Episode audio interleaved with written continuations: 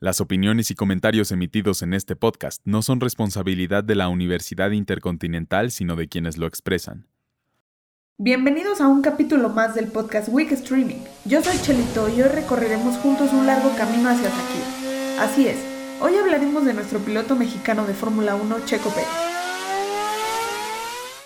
Para la universidad es muy importante comentar todo tipo de deporte, ya que es una parte vital para nuestra licenciatura en comunicación digital. Ahora sí, comencemos con este viaje.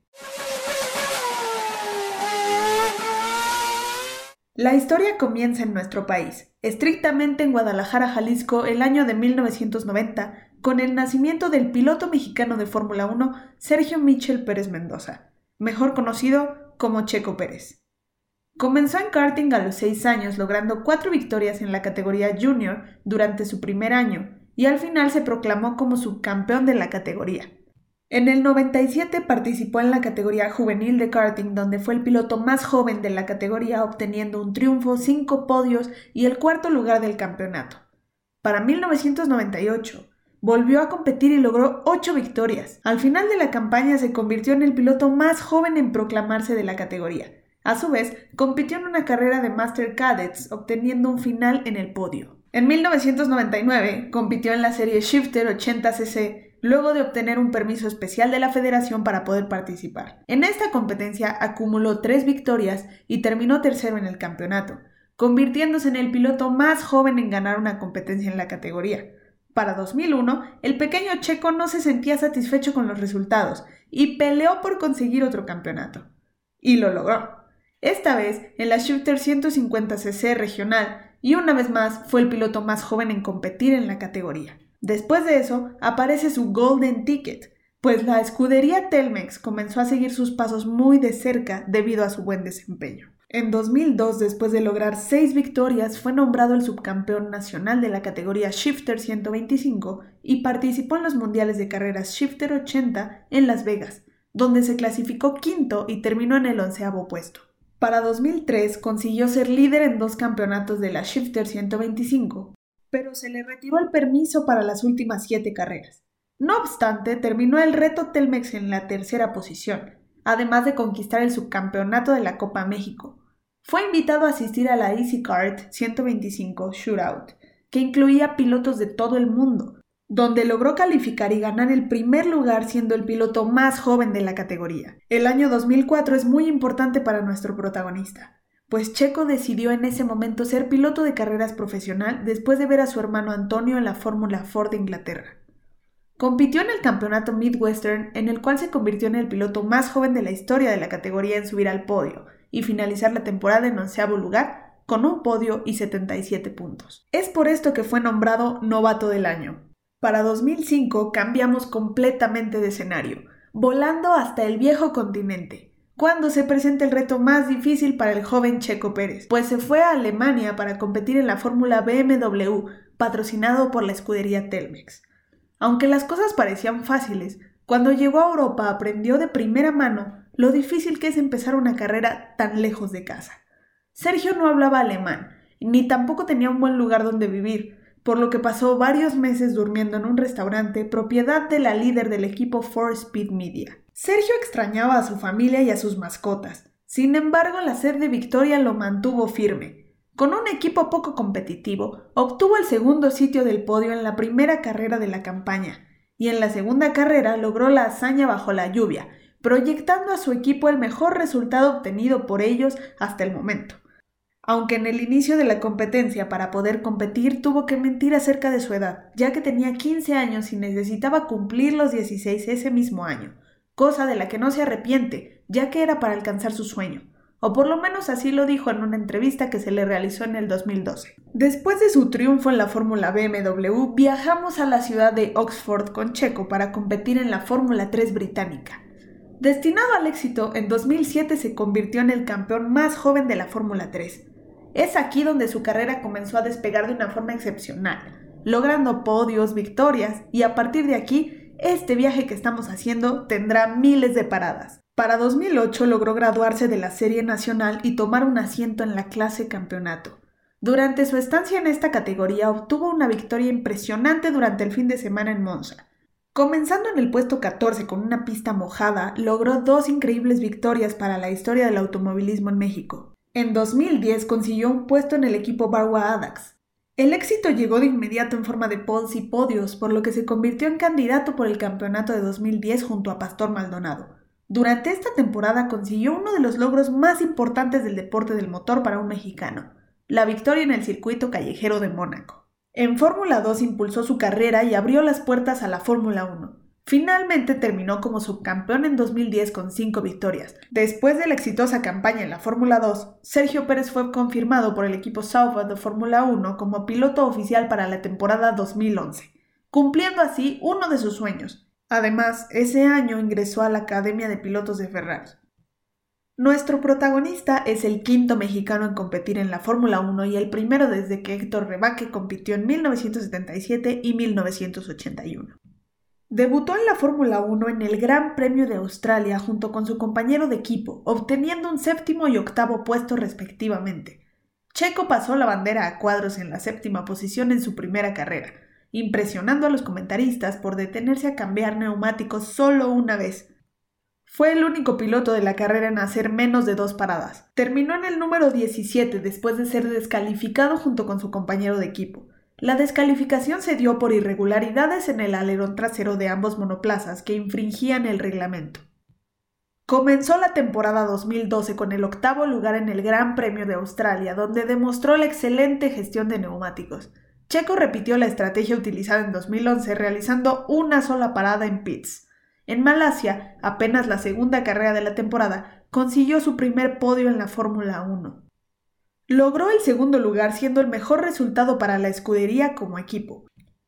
Además logró con este resultado el mejor puesto desde que Pedro Rodríguez ocupó el segundo lugar en Zandvoort en 1971. Más tarde, en el Gran Premio de Italia, hizo una emocionante carrera manteniendo un ritmo que le permitió superar a Fernando Alonso y Felipe Massa delante de todos los aficionados de Ferrari, para así conseguir el tercer podio del año, terminando en la segunda posición. El 28 de septiembre de 2012 se confirmó su cambio de escudería a McLaren para la temporada 2013, en donde sustituiría a Lewis Hamilton.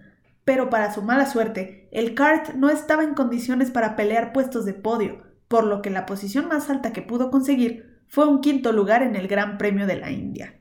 El 12 de diciembre de 2013, Force India anuncia su incorporación como piloto oficial para 2014. La temporada inicia con un punto por el décimo puesto en Australia. Para el Gran Premio de Malasia la suerte no mejora y ni siquiera pudo arrancar su Force India BJM07 por problemas en la caja de cambios.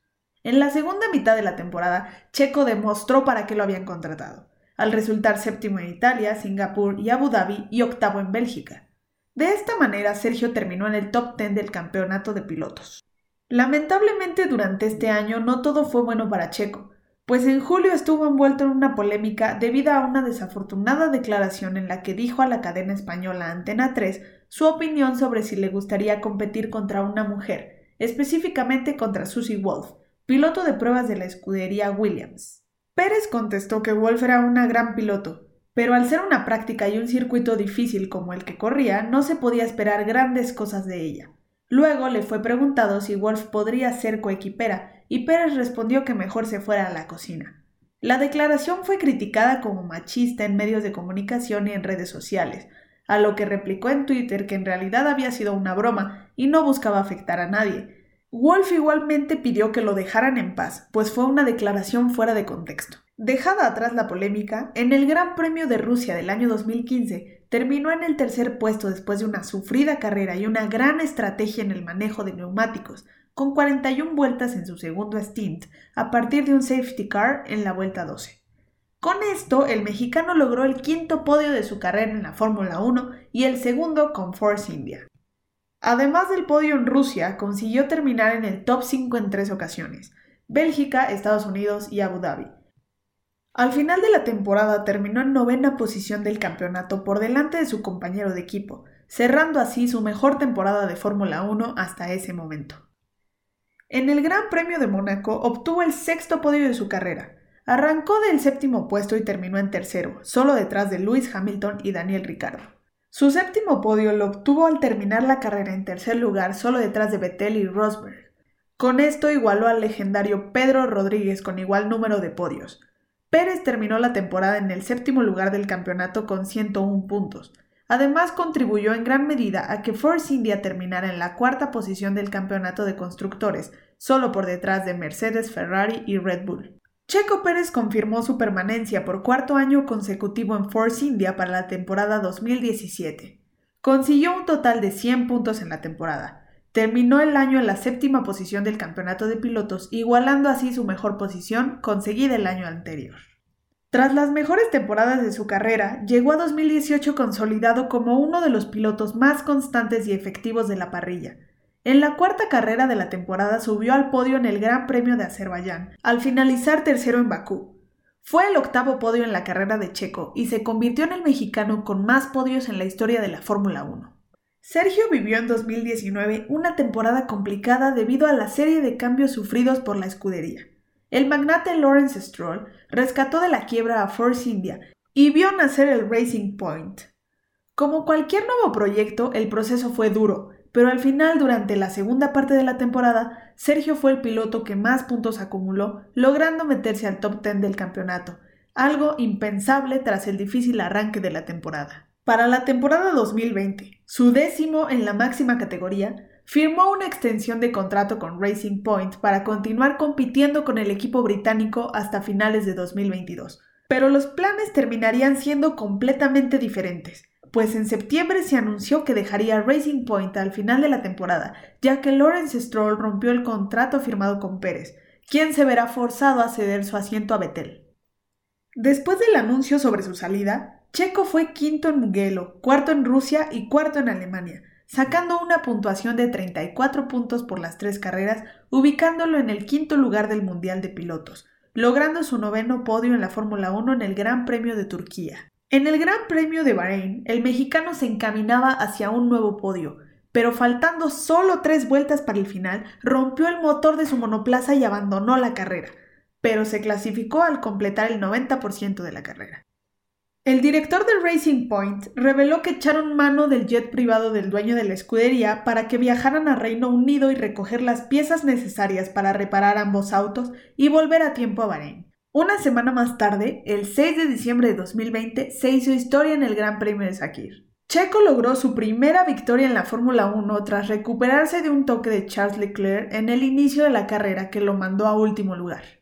Fue remontando lugares hasta que en el giro 64 de los 80 tomó la delantera, la cual nunca perdería hasta el final de la prueba. Esta es la primera vez que un piloto mexicano gana una carrera en 50 años después de que Pedro Rodríguez durante el Gran Premio de Bélgica en 1970 lo ganara. En ese momento, todo México se llenó de gloria. Todos celebraron el campeonato de este piloto estrella destinado a la grandeza desde muy pequeño, como ya pudimos ver.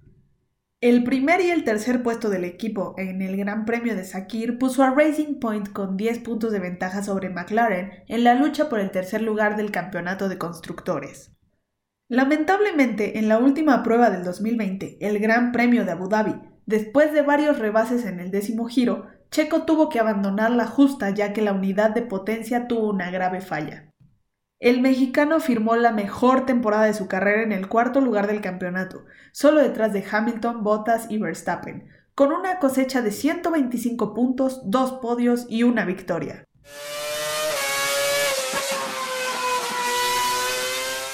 Aquí termina este viaje. Ahora el mundo del automovilismo espera paciente el debut de Sergio Pérez como nuevo piloto de Red Bull pues el pasado 18 de diciembre Checo anunció por medio de su cuenta de Twitter la incorporación a la escudería. Un gran logro ya que las posibilidades con el equipo de la bebida energética eran muy bajas, pues es prácticamente imposible manejar para ellos si no se está en su programa de jóvenes pilotos. Pero ante una serie de eventos en la que sus promesas jóvenes aún no ganaban tanta experiencia, decidieron contratar a Pérez. Esperemos que siga conquistando podios, ya que como escuchamos en este episodio, es un excelente piloto que nos llena de gloria a todos los mexicanos. Muchas gracias por escuchar este capítulo. Recordamos que este es un proyecto institucional de la Universidad Intercontinental por parte de la Licenciatura en Comunicación Digital.